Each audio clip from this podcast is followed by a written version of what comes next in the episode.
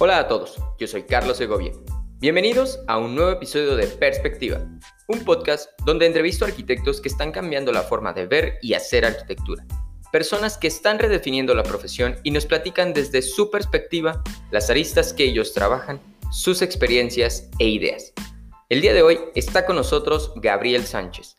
Gabriel es arquitecto por el ITESO y cuenta con maestría en la Universidad Politécnica de Cataluña es miembro del grupo de investigación Grup Internacional de Recerca en Arquitectura y Sociedad de la Escuela Técnica Superior de Arquitectura de Barcelona y miembro del Consejo Editorial de la revista española de investigación Circuito de Arquitectura.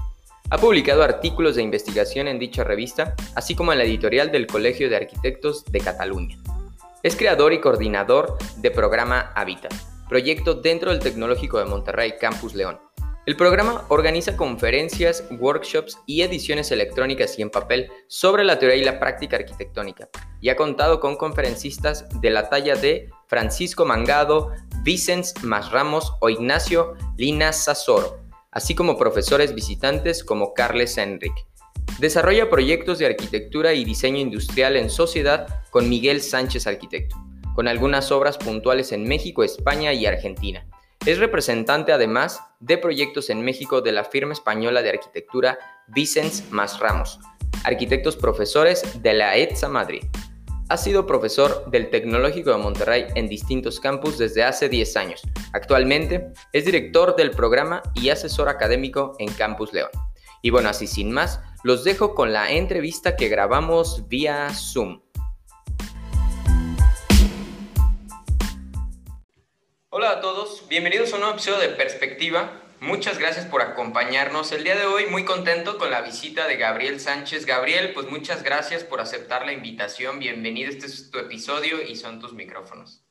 Muchas gracias Charlie, al contrario, eh, gracias por la invitación, por tomarme en cuenta y, y pues encantado.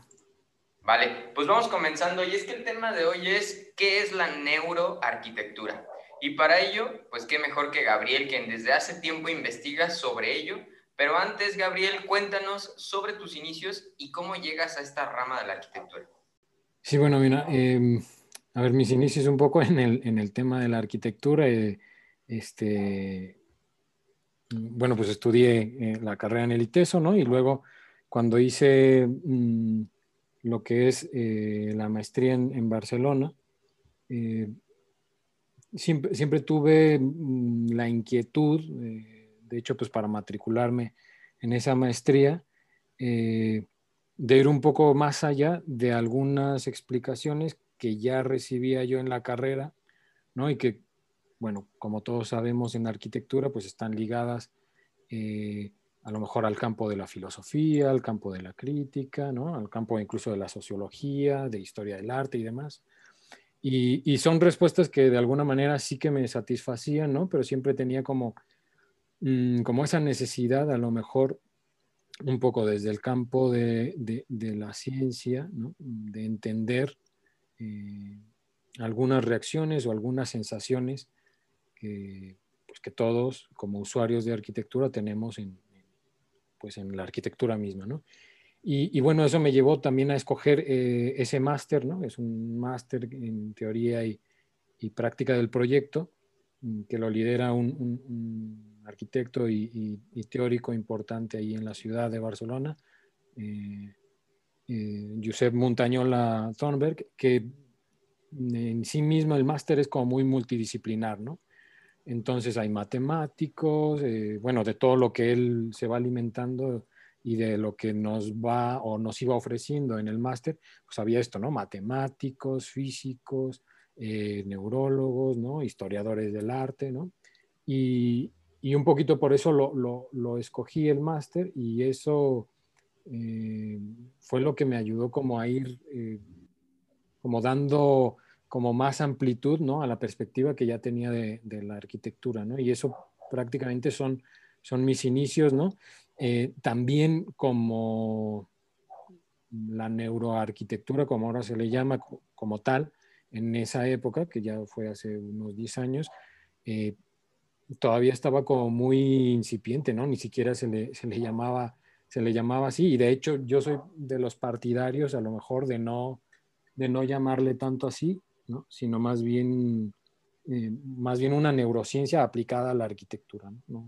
No soy tan partidario de, neurociencia porque a veces se confunde un poco con esta parte de como más de marketing, ¿no? Como neuromarketing y estas cosas, ¿no? Como de, pues prácticamente mercantilizar la experiencia de la arquitectura, ¿no? Prefiero como llamarlo eh, neurociencia aplicada a arquitectura, ¿no? Que de hecho hay eh, algunos, algunos posgrados que ya lo llaman así, ¿no? Como el, el de la Universidad de Venecia, de la UAV, eh, así lo llaman, ¿no? Donde está gente como Palasma y Colin Elard, bueno, mucha gente importante en, en, esta parte como de la arquitectura, ¿no? Ok, ok. Suena, suena bastante interesante. Ahorita, ahorita andamos este, en esta parte multidisciplinar que, que comienzas de la, del máster, porque sí me parece que es algo eh, pues muy interesante este, el, continuar estudiando arquitectura, pero no propiamente rodeado de arquitectos. Entonces eso, eso ahí lo dejo ahorita como, como, un, este, como un eslabón, ahorita lo recuperamos, pero es que a lo largo de tu carrera te has desarrollado en múltiples facetas de la arquitectura, como el proyecto, la academia, la investigación. Y, y mi pregunta sería, ¿por qué te llama la atención la investigación? Y es que, bueno, en tu opinión, ¿cómo ves el panorama de la investigación eh, arquitectónica en México? Sí, mira, un poquito el origen es también, es una inclinación que ya tengo un poco de manera familiar, ¿no? De manera familiar y eh, mm, por parte de, madre, eh, pues mi abuelo era como muy, muy de libros, ¿no? De hecho nos heredó una parte como de, su biblioteca y, crecí en, mi casa pues rodeado de todos esos, de todos esos libros, ¿no? Y siempre me gustó como mucho esa parte de, investigar y de, estar como inmerso en, libros, ¿no? Y, ir como atando cabos de una a otra cosa, ¿no? De un tema a otro, ¿no? Y, luego también eso llevarlo pues al campo, ¿no? En este caso de la arquitectura, pues mm, todo aquello que, que, uno va leyendo, ¿no? O que iba leyendo pues de niño, tal, ¿no? De adolescente, joven, luego pues en los viajes, ¿no? Va, van, van cuadrando como muchas cosas, ¿no? Yo creo que de ahí, de ahí surge esa, eh, esa inquietud, ¿no? Y, también, bueno, de alguna manera, de forma natural, pues también tengo, creo que cierta habilidad para eso, ¿no? Y eh, bueno, luego, después de eso, mm, pues ya, ¿no? Eh, a lo mejor entrar una, a una parte como más, más profesional, ¿no?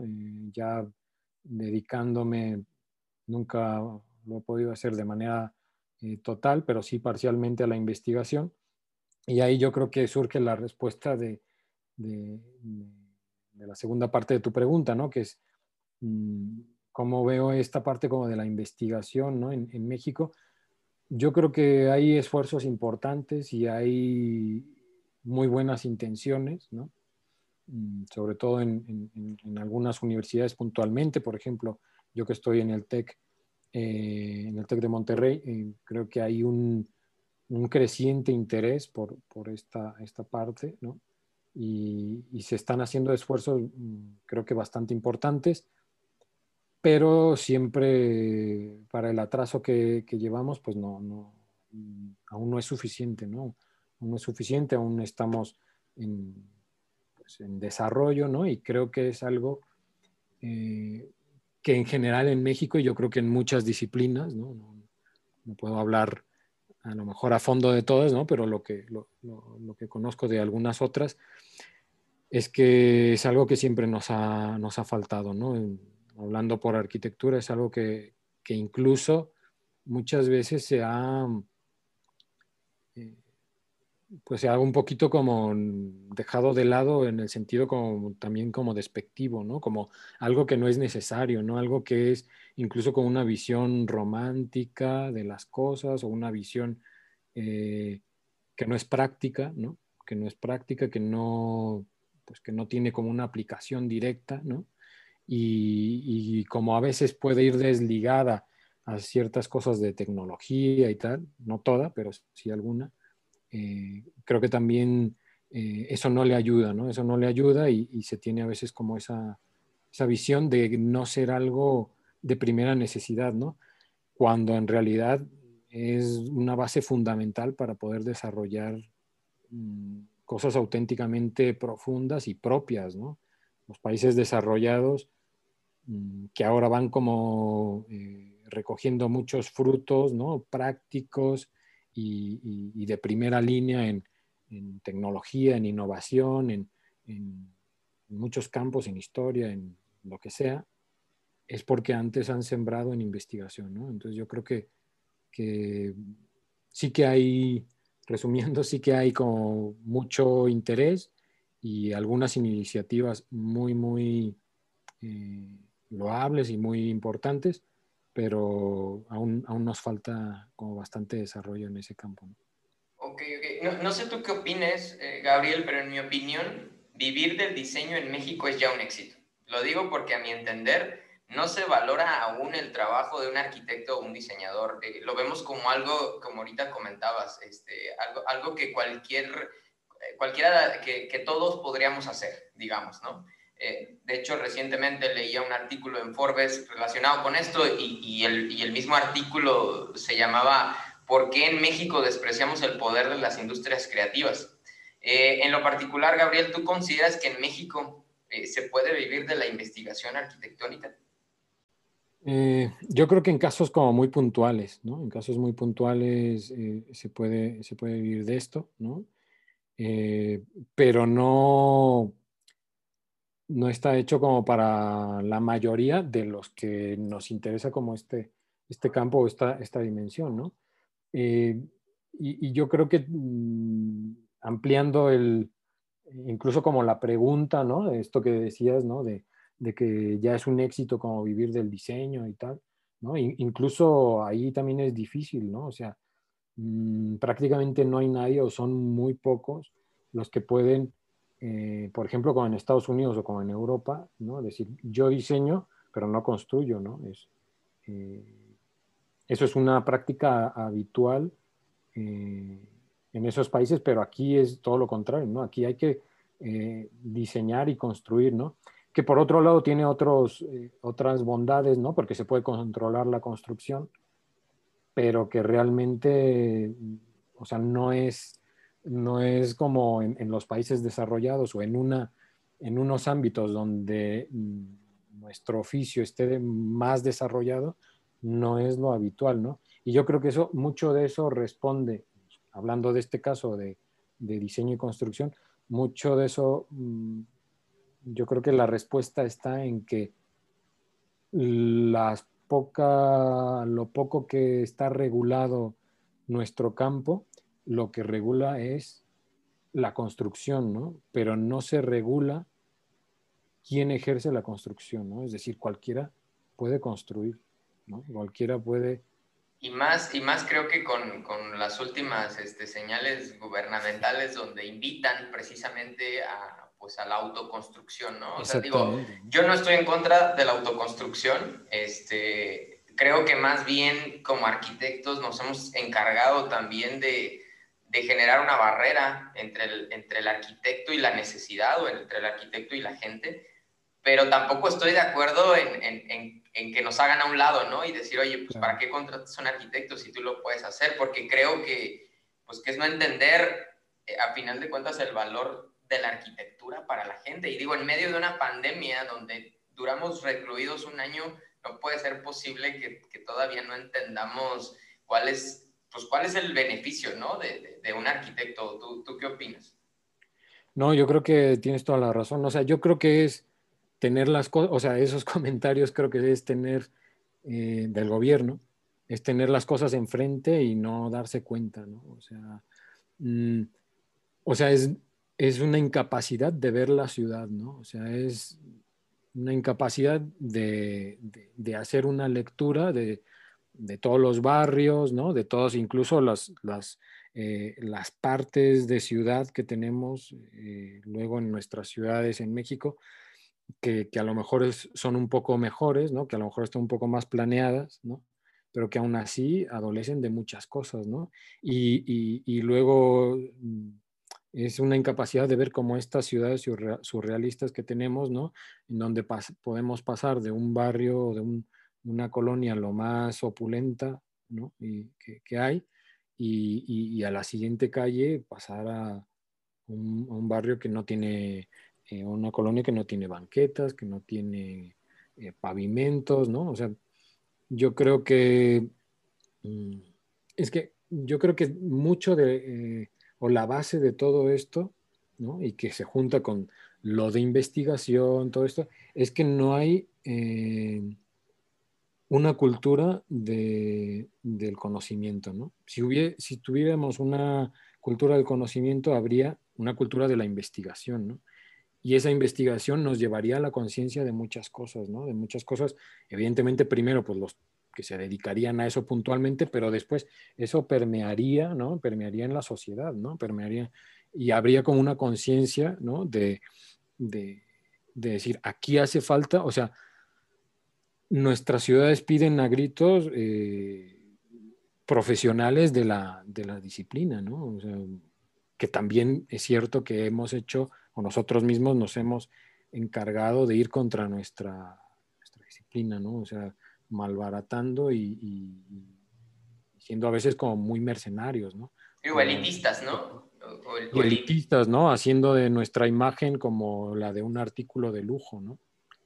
Sí, precisamente eh, eh, el, artículo este de Forbes este, mencionaba que mientras en Europa eh, veían una, en una recesión le inyectaban dinero a la cultura, en México se estaba pensando al contrario, decir, oye, hay recesión, vamos a quitarle dinero a la cultura porque eso no sirve, ¿no? O sea, eso, pues, ¿para qué? Entonces, son ideologías totalmente diferentes este, del primer mundo con nosotros, este, porque digo, lo estamos viviendo, este, eh, eh, llega la pandemia y abrochense el, cinturón y entonces es empezar a quitar este, apoyos este, pues, gubernamentales para, pues no sé, peligraba el FONCA, peligraban un montón de cosas que, que son semilleros a final de cuentas, ¿no? De, pues de investigadores, de, talentos, y si esos talentos no los apoyas aquí, pues ahora el otro problema es la fuga de los talentos, ¿no? Claro, ¿no? Es, la fuga y y, creo que eh, está en la base también eh, no entender que la cultura, ¿no? Que la cultura es el hábitat del hombre, ¿no? Eh, o sea, es donde nos desarrollamos, ¿no? Y, claro, irla, irla cercenando, ¿no? Como, como ya decías, ¿no? Ir, ir, quitando fondos, ir quitando apoyos, ir clausurando cosas y demás. O sea, al final lo que haces es que ese hábitat, ¿no? ese hábitat lo estás volviendo pues más salvaje, ¿no? Más, más inhóspito, ¿no? Y claro, e, eso al final cobra factura, o sea, eso que es al principio como muy mental, muy de ideas, ¿no? Va cobrando factura en cosas materiales, ¿no? En una degradación, pues física ya también de la ciudad, ¿no? En una degradación, pues del comportamiento del ciudadano, ¿no? Todo lo que vemos. Evidentemente no, no es responsabilidad de, de la arquitectura ni de, ni de estas eh, decisiones eh, culturales, por decirlo así, eh, no es responsabilidad de, total de esto, ¿no? Pero sí que es algo que va alimentando totalmente todo, todo un ciclo, ¿no? Y todo, bueno, pues valga la redundancia, todo un hábitat, ¿no? A un hábitat le, le, quitas el agua, ¿no? Y, y, empieza a secarse no sé qué cosa y empieza ya no dar fruto aquello y entonces ya no vienen las abejas y ya no, pues igual, ¿no? Yo creo que recortar esto, o sea, no darse cuenta que, que la cultura es nuestro hábitat, eh, hace que se nos venga abajo todo, ¿no? Claro, claro. Oye, oye, Gabriel, y es que otra de tus facetas es la academia. Em, sí. ¿Cuál crees tú que es el papel de la universidad en la formación de un arquitecto? Y digo, o consideras tú que se puede hacer arquitectura sin asistir a un aula o recibir un título? Lo pregunto porque creo que justo ahora estamos en una coyuntura donde muchos estudiantes se cuestionan esto para regresar a la escuela después de un año de haber estado a distancia. Digo, está YouTube, está Coursera, está este cual, hay muchas cosas que de por sí creo que desde antes ya los alumnos ya por ahí decían, oye, pero yo lo puedo encontrar en YouTube, ¿para qué voy a la universidad? ¿Tú, tú cuál crees que es el papel de la universidad en, pues, en, la formación de, de un arquitecto? Sí, mira, yo creo que respondiendo un poco como lo primero que decías, yo creo que sí es posible, es posible ser arquitecto sin universidad y de hecho antes de que se, sistematizara la educación ¿no? en, en, el principio del pensamiento moderno, pues ya tenemos pues todos estos gremios, ¿no? Eh, eh, los gremios medievales, ¿no? El magister lapidarius con, con, sus aprendices, ¿no? Y, así aprendía la gente la arquitectura, ¿no? Porque ante todo, creo que la arquitectura es, evidentemente hay cosas como de oficio, ¿no? Pero ante todo también es, igual que, muchas otras disciplinas ligadas con el arte y demás, es aprender a, a mirar la vida, ¿no? Tanto en, en, cuestiones que son eh, materiales, pero también cuestiones que, que, son inmateriales, ¿no? Como, como costumbres, como actitudes y tal, ¿no? Entonces, en ese sentido creo que es posible, ¿no? Y, y de manera contemporánea tenemos ejemplos que todos conocemos, ¿no? Como un Barragán, ¿no? Que, que, hasta cierto punto es fue un autodidacta, o un Tadao Ando, ¿no? Que, que, en sus inicios era un boxeador, ¿no? Y, y, bueno, al final termina siendo un, grandísimo arquitecto, ¿no? Yo creo que por posibilidad la hay, ¿no? Ahora por probabilidad yo creo que es muy bajo eh, el, porcentaje, ¿no? Mm, ¿Por qué? Porque primero me parece que se necesita una disciplina, eh, una autodisciplina muy, muy grande, ¿no? Y además de eso, tener algunos Mm, algunos maestros, ¿no? Algunos maestros no en el sentido universitario de academia, sino algunos, algunos guías, ¿no? El mismo Barragán y el mismo Tadaondo no iban, o sea, estaban fuera de la universidad, pero no iban por libre totalmente, ¿no? Tenían referentes, ¿no? Tenían, o mentores, ¿no? O mentores, ¿no? Exactamente, ¿no? Eh, y luego yo creo que hay, eh, respondiendo a lo mejor la última parte de, de, esta pregunta que decías, pues ahí a lo mejor... Eh, gente, ¿no? Que dice, bueno, pues eh, a ver, esto yo lo encuentro en YouTube, esto lo encuentro aquí y tal. O sea, yo creo que es cierto, pero creo que, que actualmente, incluso los alumnos que están matriculados, creo que hay una gran confusión entre tener información y entre tener conocimiento. O sea, yo creo que información tenemos, si, volvemos a poner el ejemplo de estos dos arquitectos, ¿no? Si, nos, si, nos diéramos como eh, eh, de regreso en el tiempo, o sea, yo creo que tenemos 20 veces más, y no es que más, información de la que tenía Barragán y Tadao Ando en su momento para ser arquitectos. ¿no? En ese sentido, estaríamos muy, o estamos muy, muy por encima de ellos. ¿no? Pero tener la información, a asimilarla, ¿no? a digerirla, ¿no? a hacerla propia, yo creo que hay una gran diferencia de esto, ¿no? Hay una enorme diferencia y es ahí donde ellos eh, dieron el salto, ¿no? Es donde ellos supieron, eh, te digo, a través de una autodisciplina, a través de un talento también natural eh, muy destacado, ¿no? Muy importante, y, a través de, hacer propias como las enseñanzas, y lo que iban leyendo y con quién se iban rozando y tal, yo creo que, que ahí es donde, donde se marca la diferencia, ¿no? O sea, incluso eh, eh, el tener tanta información, ¿no? A veces surge incluso eh, estos términos como infoxificación, ¿no? Puede, si no sabemos filtrar, si no sabemos como incluso parar, ¿no? Decir, no, no me hace falta más información, no la asimilamos, ¿no? Y yo creo que es, yo como profesor, es algo que, que lo veo muy, muy claramente en los alumnos, ¿no? Y muy pocos son eh, a veces capaces como de parar, ¿no? Eh, de, decir, o sea, no necesito más y esto poco que tengo, o esto mucho, o esto que ya tengo aquí, asimilarlo, intentar asimilarlo, ¿no? A veces incluso les pongo el ejemplo, ¿no? Eh, de los viajes, ¿no? Que yo creo que el, tema de los viajes también es, es, es importantísimo, ¿no? O sea, yo creo que hay muchos alumnos que incluso han hecho eh, la ruta Barragán, ¿no? Eh, en sus dos viajes que hizo, ¿no? O el Gran Tour, que era una costumbre muy utilizada cuando se terminaba la carrera en, Europa, los modernos, ¿no?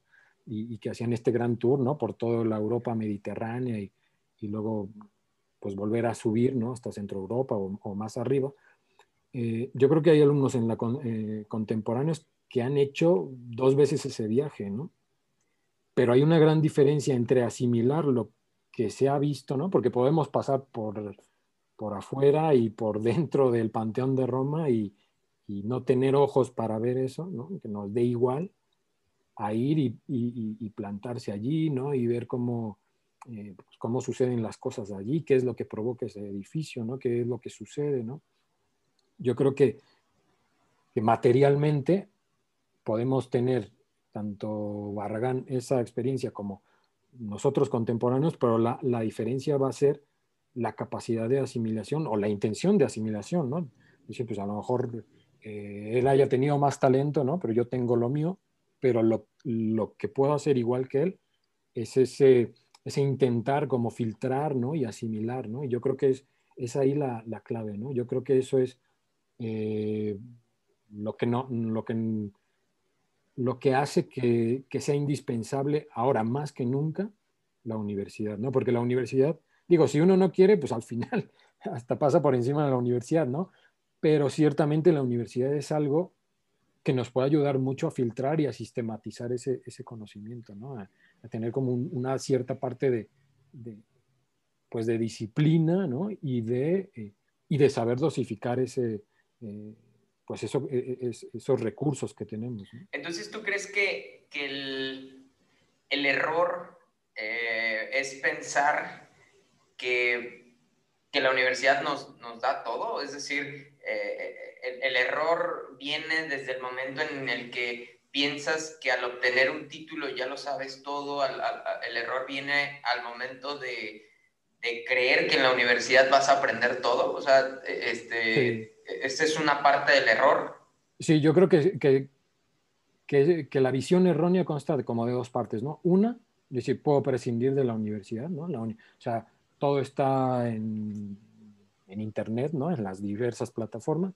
Y por otro lado, decir, yo en la universidad tendría que recibirlo todo, ¿no? Eso ni, ni en las mejores universidades de Estados Unidos o de Europa o de Oriente, ¿no? De Japón o lo que sea, sucede, ¿no? Porque eh, un poquito vuelvo como a la primera parte, ¿no? Mm, ante todo, mm, lo nuestro no es oficio, ¿no? Lo nuestro es una capacidad de ver, de entender, ¿no? Cosas tanto materiales como inmateriales, ¿no? Y eso, evidentemente, hay un entrenamiento en la universidad, pero es un entrenamiento que se, o sea, que se sigue como durante toda la vida, ¿no? La cuestión técnica, claro que, que es una cosa que tendremos que exigir a la, a la universidad, ¿no? Eh, las cuestiones como constructivas, ¿no? Y tal, y aún así, mmm, hasta un cierto punto, ¿no? Porque no, no se puede eh, como abarcar tanto, ¿no? Claro, y, y, es, que, y es que también, eh, eh, digo, al, al, momento de salir, hay que continuar alimentándose, ¿no? O sea, este, hay que continuar, este, pues, eh, teniendo información, este, o como tú dices, a lo mejor ya, ya no todo en libros, o sea, porque eh, puedes viajar, puedes empezar a, a, a, conocer la arquitectura desde el oficio. Sí. Este, o sea, hay, hay un montón de, de, de, vertientes que creo que, que, son necesarias, pero el error es pensar que, lo, que, que ya no debes continuar. Exacto, y, y yo creo que eh, entender también un par de cosas. Una, que la arquitectura no se alimenta de la arquitectura, ¿no? O sea, si uno va, por ejemplo, por tener un ejemplo cercano, ¿no? a casa eh, Barragán, ¿no? O sea, mm, si sacamos un, porcentaje de, libros, ¿no? Y, eh, mi hermano también hace una, tesis acerca de, Barragán, una tesis doctoral, y, hemos estado yo ayudándole muchas veces en, en, en, la biblioteca, ¿no? Y si tú sacas un porcentaje de libros de arquitectura, no, no tengo los, los, porcentajes así tal cual, ¿no? Eh, pero yo te diría que un, un 50, a lo mejor un poco menos del 50% de libros que hay allí en, en, su biblioteca, que ya ha sido muy expoliada y, y demás, muy, muy pues, robada, eh, yo te diría que poco menos del 50% es arquitectura, ¿no? Hay, hay, pintura, hay poesía, hay cocina incluso, hay, hay muchas otras cosas, hay danza, ¿no? eh, hay arqueología y, y, si vemos otros arquitectos sucede lo mismo, ¿no? Entonces yo creo que una cosa y que, que, que tenemos que entender cuando estamos, sobre todo en, en etapa más formativa de la universidad, es que la arquitectura no se alimenta de la misma arquitectura, ¿no? Se alimenta de la vida misma, ¿no? De, de lo que comes, de lo que lees, de lo que escuchas, ¿no? De todo, de todo ese tipo de cosas, ¿no? Y yo creo que la otra cosa que hay que entender con respecto a la universidad es que es tan amplio lo que hemos hecho como civilizaciones en la arquitectura que, la, que los años de arquitectura para lo que nos sirve, los años estudiados en la carrera de arquitectura, para lo que nos sirve es para amueblar un poco la cabeza, ¿no? O sea, es decir, para, para tener como lo, lo mínimo que deberíamos de tener, ¿no? Pero hay cosas imposibles que las puedes aprender en, en la carrera, ¿no? Porque son cosas que solamente el ejercicio te, te va a dar, ¿no? O el viaje, ¿no? O la lectura pues que es imposible leerse no sé cuántos libros en, la carrera, ¿no? Sí, sí, sí, totalmente de acuerdo. Oye, y, mm, tú eres este creador y coordinador en el TEC de Monterrey del programa Hábitat. Platícame de esto, ¿cuál es su objetivo? ¿Cómo les ha ido con, con, este proyecto? Sí, mira, un poquito va el programa pues ligado a esto que decíamos, ¿no? Un poco es eh, un poco la inquietud de crear esto surgía de, ver que los alumnos, sobre todo en las clases de proyectos, no tienen muchos referentes, ¿no? Y, con, tener referentes no, no, quiero decir tener a quién copiar, ¿no?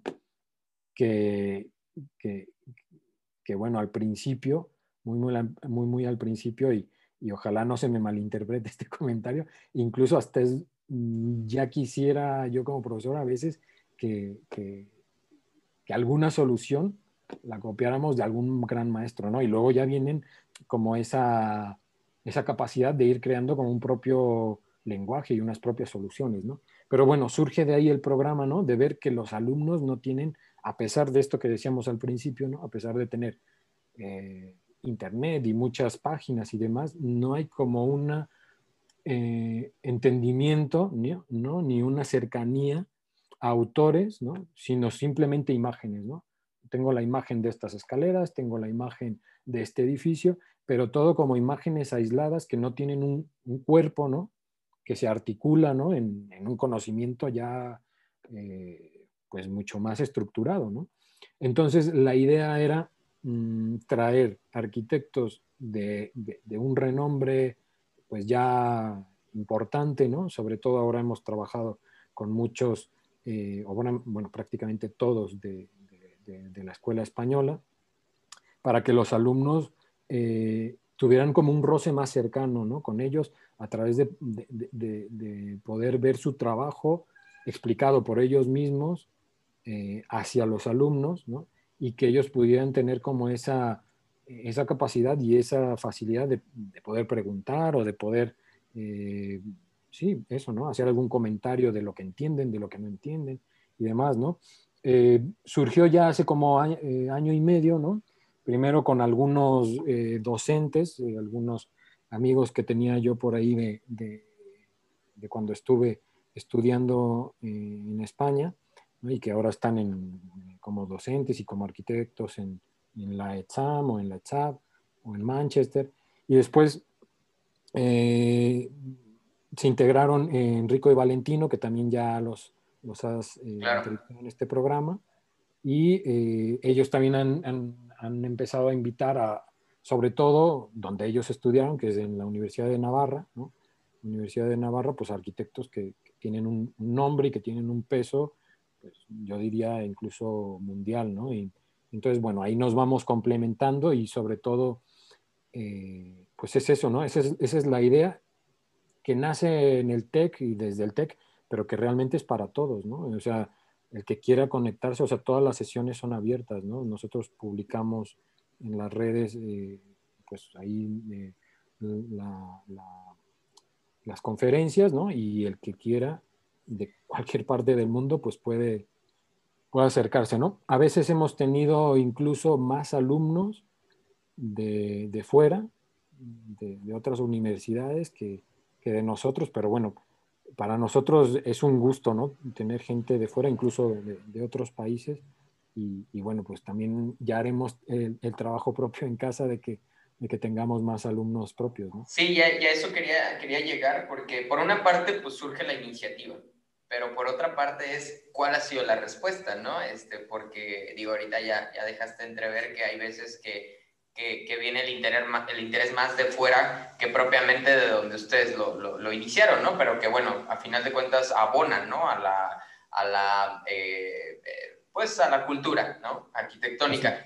Pero, pero ¿cómo, ya, ya, que han sido las sesiones, cómo has visto la, la respuesta? Por ejemplo, los alumnos, ha, ha, habido retroalimentación por parte de ellos? ¿O a partir de esas sesiones dicen, oiga, ya conozco, o sea, vi esta obra que, que había visto solo en fotos, pero ya, ya escuché o, o me quedo con estas palabras?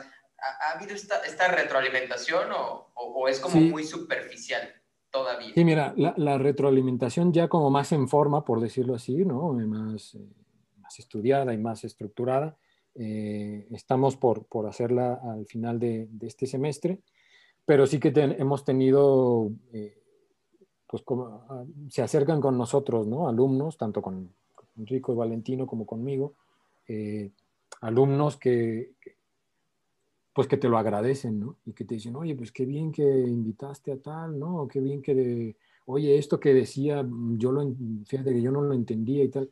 Y, y, a lo mejor no son la gran mayoría, ¿no? Eso hay que decirlo, pero, pero esos pocos que, que, lo, que, lo, que lo van comentando, y yo creo que habrá muchos otros que también se quedan con, con esos pensamientos, pero bueno, no todo mundo va a venir a, decirlo, ¿no? Pero esos pocos que, que, uno se entera y que uno sabe, eh, yo creo que, que con eso, eh, yo creo que Enrico y Valentino opina, opinarían lo mismo, eh, con eso uno se da por bien pagado, ¿no? O sea, uno dice, mira, este le ha quedado eso, mmm, y luego te enteras que algunos que ya empiezan a hacer sus cosas, que, que ya han egresado y tal, eh, después te enteras, oye, mira, te, te, quiero enviar, yo que sé, mira, esta puerta que hice de aquello que vi, no la hice igual, evidentemente, ¿no? Que mejor, pero, pero fíjate que me, de, me despertó esta inquietud, este, ¿no? Tal, y, yo he hecho esta, como esta variante, ¿no? Le he puesto esto, le he quitado aquello, ¿no?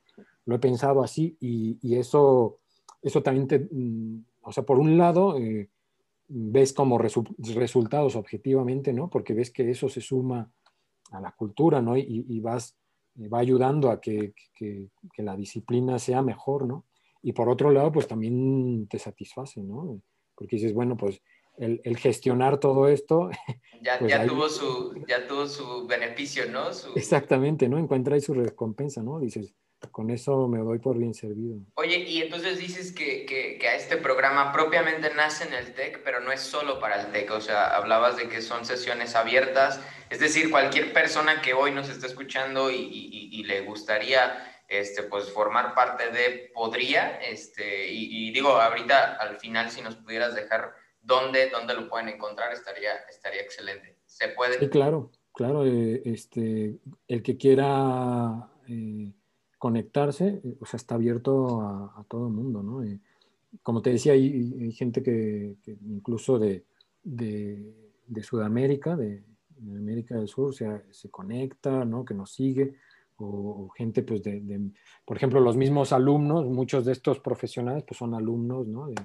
de, estos arquitectos, ¿no? Ha estado este, por ahí Pachi Mangado, ha estado Ignacio Linaza Soro, ¿no? Eh, Carlos Enrique, bueno, mucha gente que ahora, eh, que han sido, por ejemplo, premio Mies van der Rohe o han ganado varios premios, y ellos también son profesores, ¿no? Y, conectan a, sus, alumnos, ¿no? Elisa Valero trajo a todos sus alumnos de, de, de la Universidad de Granada, ¿no? Y, y este y también nos hemos encontrado eh, algunos profesores eh, por ahí de, de, la Universidad de Guanajuato, ¿no? Algunos alumnos, ¿no? Pero claro, están invitados todos, ¿no? Y yo creo que mientras más sumemos indistintamente de la universidad que, seamos, este, yo creo que más abonamos y más sumamos a eso que al principio decíamos, ¿no? Ese, a ese hábitat, ¿no? A esa cultura, ¿no? Más construimos esa, o sea, es una manera también de hacer ciudad, ¿no? De ir cosechando, de ir, de ir, eh, perdón, de ir sembrando para después ir cosechando, ¿no? Después, pues de esto que, puede ser como muy inspirador ver a, estos arquitectos, pues después cada uno de nosotros nos vamos a nuestra propia realidad, ¿no? Nosotros pues, a la docencia y al ejercicio también de la arquitectura y el otro como investigador y el otro como alumno. Claro. Claro, claro, excelente. Pues ahorita al final nos, nos dejas ahí la, el, enlace o, la, o, la, página, pero, pero ahora sí, ya, ya dimos como un preámbulo, ya dimos una repasadita ahí por varias cosas. ¿Qué es la neuro, neuroarquitectura, Gabriel? Mira, ante todo yo diría que la neuroarquitectura es, aunque, aunque suene como, como evasión de la, de la pregunta, la neuroarquitectura es realmente la buena arquitectura, ¿no?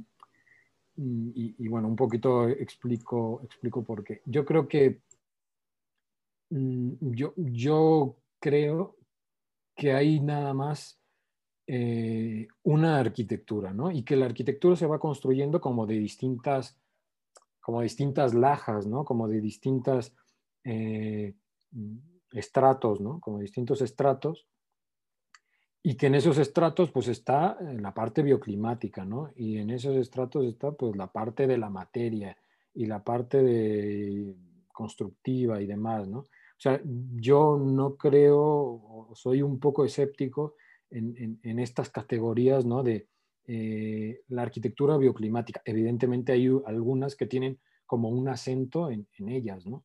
En, algún, en alguna cosa, ¿no?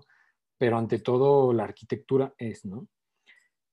Ahora, mm, la neurociencia, yo diría, o la, pondría a la par como una, una, disciplina, la neurociencia, como una disciplina que ahora, en la actualidad, nos puede ayudar a entender y a construir la arquitectura de mejor manera, pero que está en el mismo plano en el que la filosofía, la sociología, ¿no?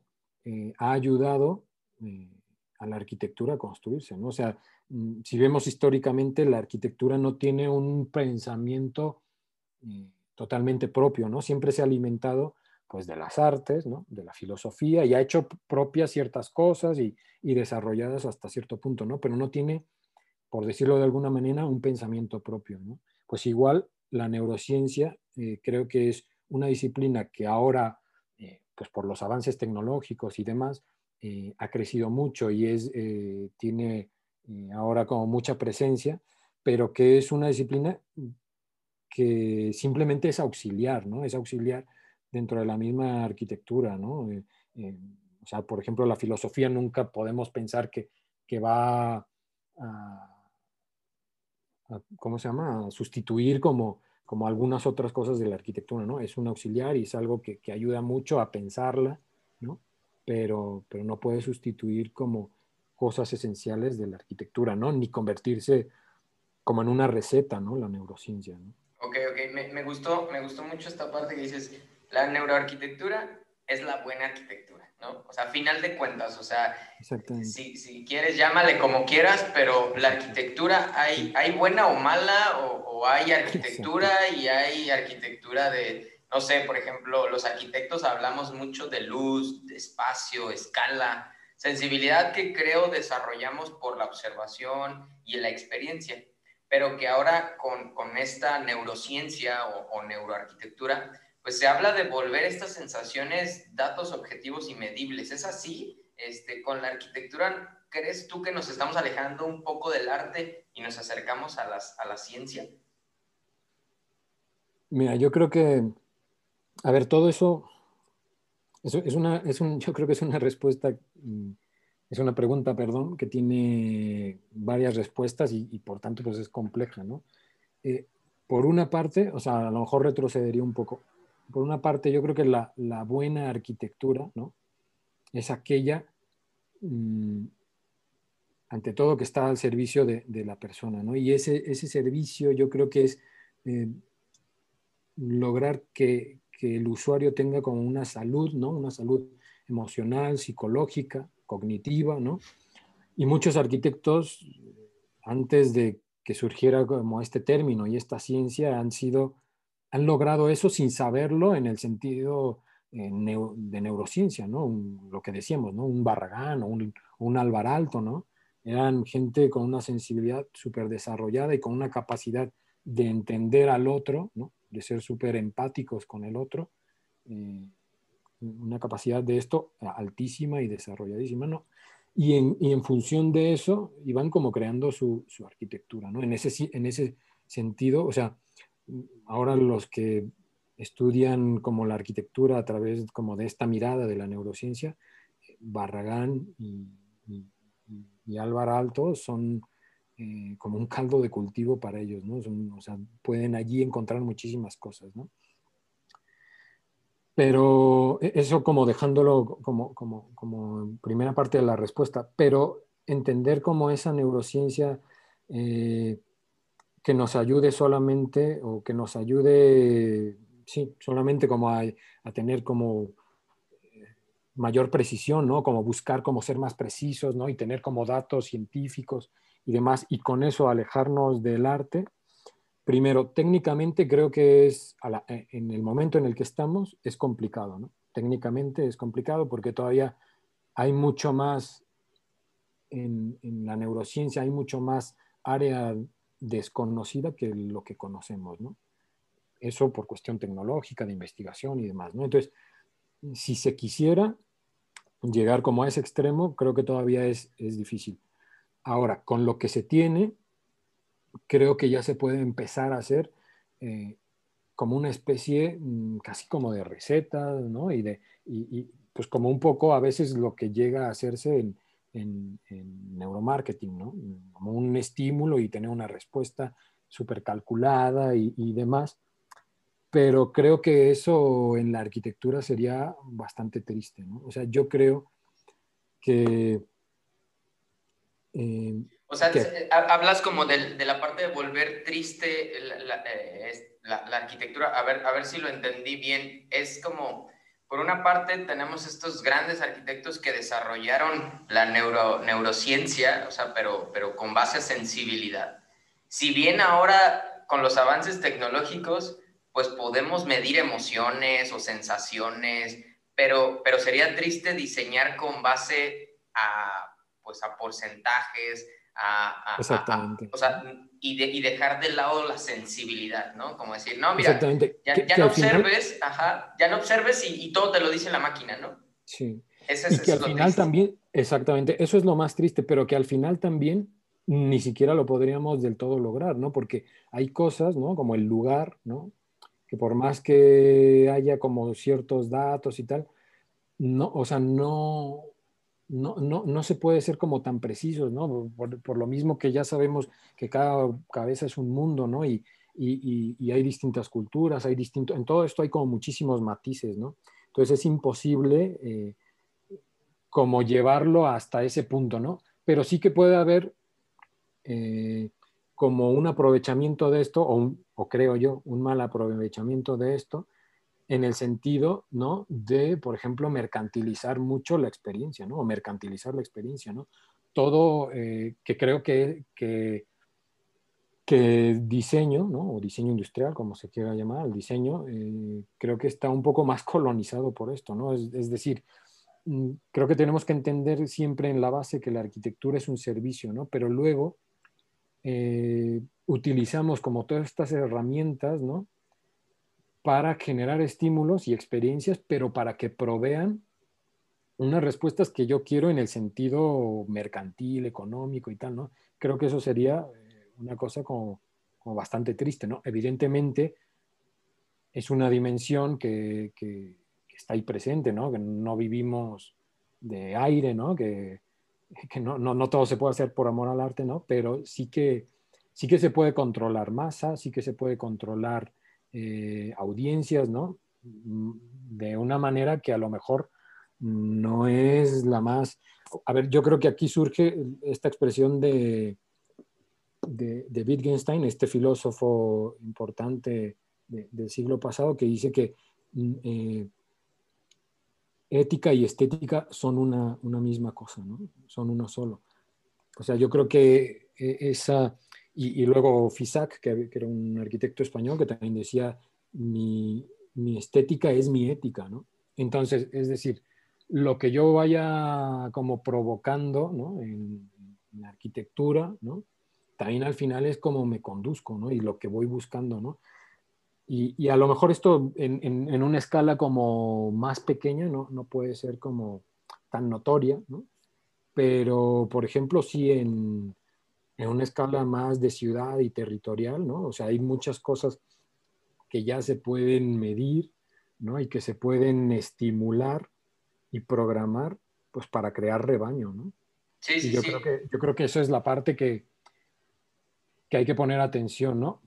¿Qué es lo que se puede hacer y qué es lo que no se puede hacer? Pues yo creo que más que una cuestión técnica, que la hay, es preguntarnos qué es lo que queremos, ¿no? ¿Qué, qué hábitat y qué cultura es la que, la que queremos crear, ¿no? Y en función de eso es lo que, lo que se irá decidiendo y haciendo, ¿no? Que no sea nada más como lo factible, ¿no? Se puede hacer, lo hacemos, ¿no? Hay como una pregunta ética ahí detrás, ¿no? Ok, ok. A, a mí eh, me gusta esta parte o, o, o, la quiero entender por el lado de eh, como dejar de lado la caja negra, ¿no? Como, como la magia de decir, ah, es que no, no había un proyecto, pero me, me, inspiré y al día siguiente hay, hay, este otro, hay este proyecto, o, sino, sino tratar de entender que, pues que, no sé, o sea, esta parte de, de, de la estética y demás, pues tiene su, tiene su sí. ciencia, ¿no? O sea, no, no, no, nos volvamos artistas, ¿no? Sino más bien hay que entender, este, digo, no por nada la simetría, no por nada un montón de cosas este, que, que no son producto de la casualidad, son producto de la, de la investigación o de la prueba y error. Me, me gusta por ese lado, ¿no? Pero, ajá, dale, dale. Y, y yo, yo, creo que es un equilibrio entre ambos, ¿no? Hay, hay o sea, hay, hay, cosas que la intuición, eh, que hay cosas que, que son insuperables eh, y que solamente se pueden solucionar con intuición, ¿no? Y también yo creo que hay cosas para las que la neurociencia aplicada a la arquitectura eh, puede ser como más, mmm, sí puede ser como utilizada más de una manera científica, ¿no? Por ejemplo, en una cuestión de un hospital, ¿no?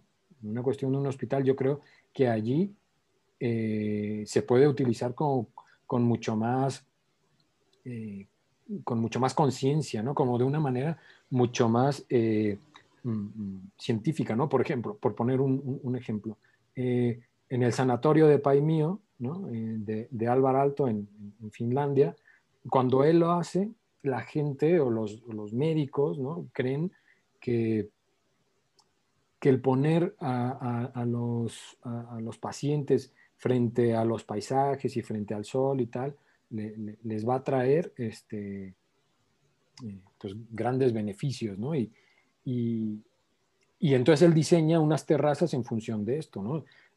Era, una, era un conocimiento que no era científico, ¿no? que era empírico, que era hasta cierto punto también intuitivo y tal, ¿no? Eh, y a los, no sé, a los 15 años, una cosa así más o menos, eh, descubren el, el, eh, la, el, medicamento para la, tuberculosis, ¿no? Y hace pues que, que, esto no sea necesario y que con una inyección o que con los tratamientos, pues la gente eh, pues vaya, vaya mejorando, ¿no? pero se dan cuenta que también los mismos pacientes, aunque vayan mejorando, si los ponen en este sitio, eh, mejoran mucho más rápido, ¿no? También eh, no solamente en el sentido físico, sino también anímico, ¿no? Y luego ya con, bueno, así se queda, por decir así, eh, ese episodio como de la arquitectura, ¿no? Y se, se piensa pues que ya un poco la, las terrazas no, no, no, tenían ya como mucha razón de ser, ¿no? Pero luego eh, empieza a haber como estos estudios de neurociencia y empiezan a estudiar que el contacto mm, visual con la naturaleza hace que el ojo se mueva eh, mucho más rápido ¿no? y no tenga eh, puntos como tan focales y tan, tan fijos que mirar. Y entonces, si, si se mira como eh, el paisaje o las cosas como con, con menos detenimiento, bajan, los, bajan los neurotransmisores del estrés, ¿no? Claro, Mientras claro. uno tiene mucho más fijación en algo, suben los, los niveles de, de estrés, ¿no? Oye, no, no, no por nada, este, no sé si has escuchado últimamente que, que te cansas más en juntas por Zoom o por Teams. Sí, ¿no? porque estás ahí pegado, ¿no? Estás Tiene que ver con esto, claro, o sea, por- porque estás una hora viendo una pantalla fijamente, ¿no? No cuando estás en un día normal en una junta, pues entonces, no sé, volteas, este, gesticulas, eh, y sí, entonces sí hay una ciencia detrás, o sea, sí, sí se pueden ¿no? Y- entender cosas. Y Álvaro Alto, pues eso no lo sabía, evidentemente, ¿no? Pero había una intuición, había, ¿no? Había, había también una experiencia de vida, ¿no? Si él no hubiese sido observador de cuando descansaba, cuando quién sabe qué, tal, ¿no? Evidentemente eso no habría también pasado. Y, y- y por otro lado, también creo que a lo mejor usarlo demasiado esta parte de la neurociencia a una escala pequeña como la arquitectura y tratar de diseñar con base a, no sé, a parámetros, con base a este, máquinas, este, no, no sería lo más adecuado. Por otro lado, a escala ciudad, al día de hoy ya tenemos, vivimos la época del Big Data, ¿no? Y, y creo que esto, por, por otro lado, es muy factible y es muy necesario incorporarlo a la ciudad, porque muchas veces queremos descubrir el, el hilo negro y ya existe lo que se necesita, solo hay que observarlo, ¿no? O sea, no sé, eh, diseñar el concurso de un espacio público y entonces quieres llegar y proponer este, la, la forma, este, eh, eh, pues no sé, monumental o, o- o- o de Instagram. Y por otro lado es, oye, a ver, vamos a ver por dónde la gente camina o vamos a ver qué es la- lo que la gente le gusta, vamos a escuchar, vamos a ver. Muchas veces creo que las, las- la- las soluciones ya existen, solamente hay que como que verlas o investigarlas, ¿no? Sí, a ver, yo creo que, que sí que tiene muchas aplicaciones, ¿no? Y hay que, mm, yo creo que el secreto de todo esto es saber filtrar, ¿no? Saber filtrar y ver hasta qué punto, ¿no? Como decía antes, hasta qué punto y qué es lo que queremos lograr, qué, qué sociedad y qué cultura queremos construir, ¿no? Porque yo creo que ese es como el gran problema de, y en muchos ámbitos, ¿no? de, de nuestra sociedad contemporánea, ¿no? Que hay muchas cosas posibles, ¿no? Y que la factibilidad a veces es la que nos gana, ¿no? Es, es posible, lo hacemos, ¿no? Pero a veces no es necesario, ¿no? A veces es, es necesario como dar un paso detrás, ¿no? En la tecnología o en, en- en- sí, en, en el avance puntero de, de estas cosas para dar más bien un paso adelante en un sentido como más humano de las cosas, ¿no? O sea, al final, si te fijas, la arquitectura sigue siendo la misma, ¿no? El, el hombre está como en el centro, ¿no? Y si lo factible va en contra de, pues, de esa humanidad, ¿no? De ese poder vivir la ciudad y de, y, y- de, de desarrollarse en la ciudad, de construir ese hábitat Sí, que hemos dicho, Sí, sí, hay, hay que, yo creo que hay que parar, ¿no? Entonces yo creo que eso pues tiene que ir acompañado mucho de políticas públicas, ¿no? De la gente que construye la ciudad en el sentido eh, de, de su gestión, ¿no? Eh, no, por, no por algo yo creo que antes, y es un, es, es un puesto que hemos perdido, no por algo antes, en la antigüedad el arquitecto tenía eh, en, en las civilizaciones antiguas una imagen importante junto a los reyes y junto a, a los sacerdotes, ¿no?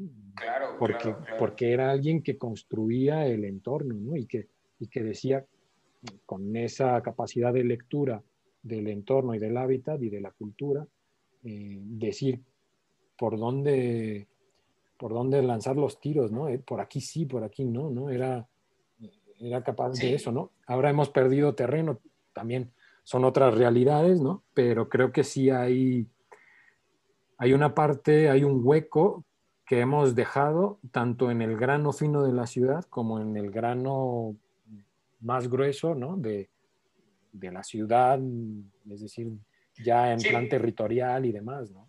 Porque además una cosa es hacer arquitectura, pero otra es hacer ciudad, ¿no? O Exacto. sea, la arquitectura, la, o la buena arquitectura otra vez, hace ciudad, Exactamente, ¿no? Pero Y- también- eso yo creo que es, Ajá.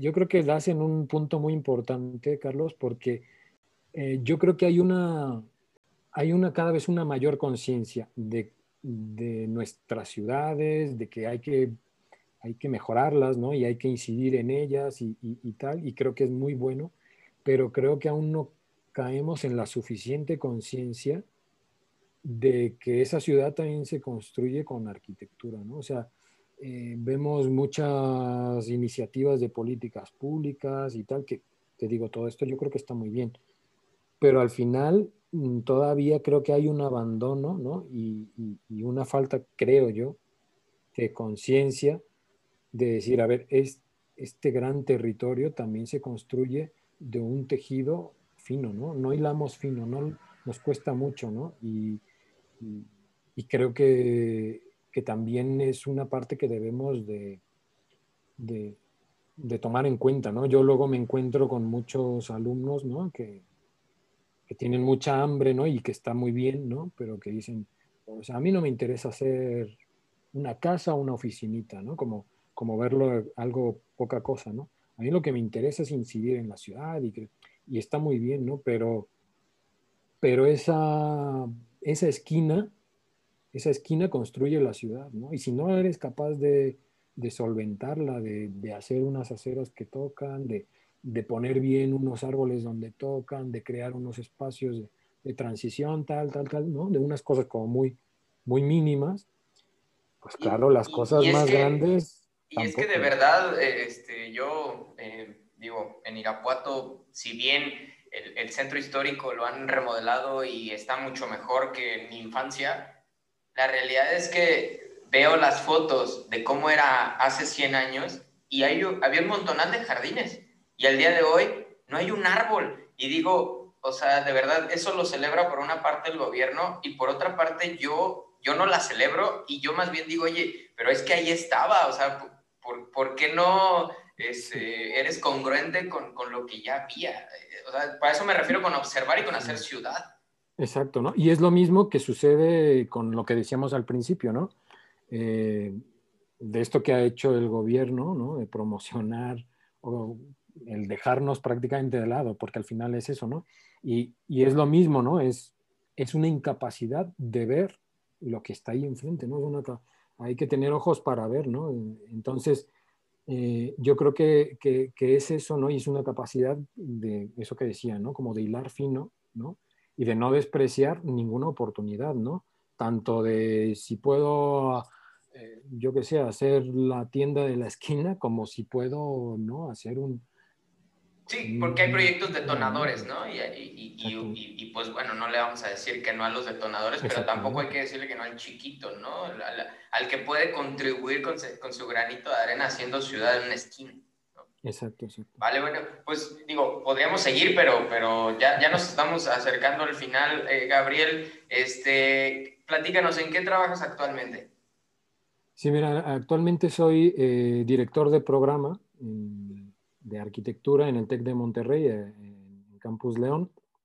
Y bueno, también eh, ocasionalmente, bueno, dentro de esto también tengo un, rol dentro del mismo TEC como profesor y como eh, también un poco investigador, ¿no? Ahí, como en tres partes está mi trabajo dentro del TEC. Y luego, bueno, cuando, cuando tengo un poco más de, tiempo por fuera, el poco que, me queda. y también lo dedico un, poco eh, a la parte de, de, la arquitectura, que estoy en, sociedad con, con, mi hermano. Eh, algún, alguna cosa vamos haciendo, eh, poco, poco en volumen, ¿no? Pero, pero la verdad que intentamos hacerlo como con mucho, con, mucha responsabilidad y con mucha mucho cariño hacia la arquitectura, ¿no? Eh, y también algo de, del mobiliario y de, y de eh, experimentación con algunos objetos en hormigón y demás. ¿no? somos un poco entre la parte de, de investigación, experimentación y, y, puesta ahora sí que en obra. ¿no? Entonces, en eso es en, lo, que, en lo que trabajo. Excelente, excelente. Oye, pues antes de despedirnos, recomiéndanos un libro, una película, un podcast, algo que creas que ayude a nuestro quehacer arquitectónico o de diseño. Y como decías, no tiene que ser de arquitectura, porque creo que la, arquitectura no se alimenta de arquitectura. Exactamente. Eh, mira, una película, mm, yo recomendaría Nostalgia de Andrei Tarkovsky. Yo creo que es, es una película muy, muy buena, tanto técnicamente como como poéticamente, ¿no? Eh, eh, yo creo que, esa película yo creo que eh, resume lo, que era como el, como el sentido de vida de, Tarkovsky, ¿no? Que en algún momento dice que, que, él habita poéticamente, ¿no? Un poco haciéndose eco de, de Heidegger, ¿no?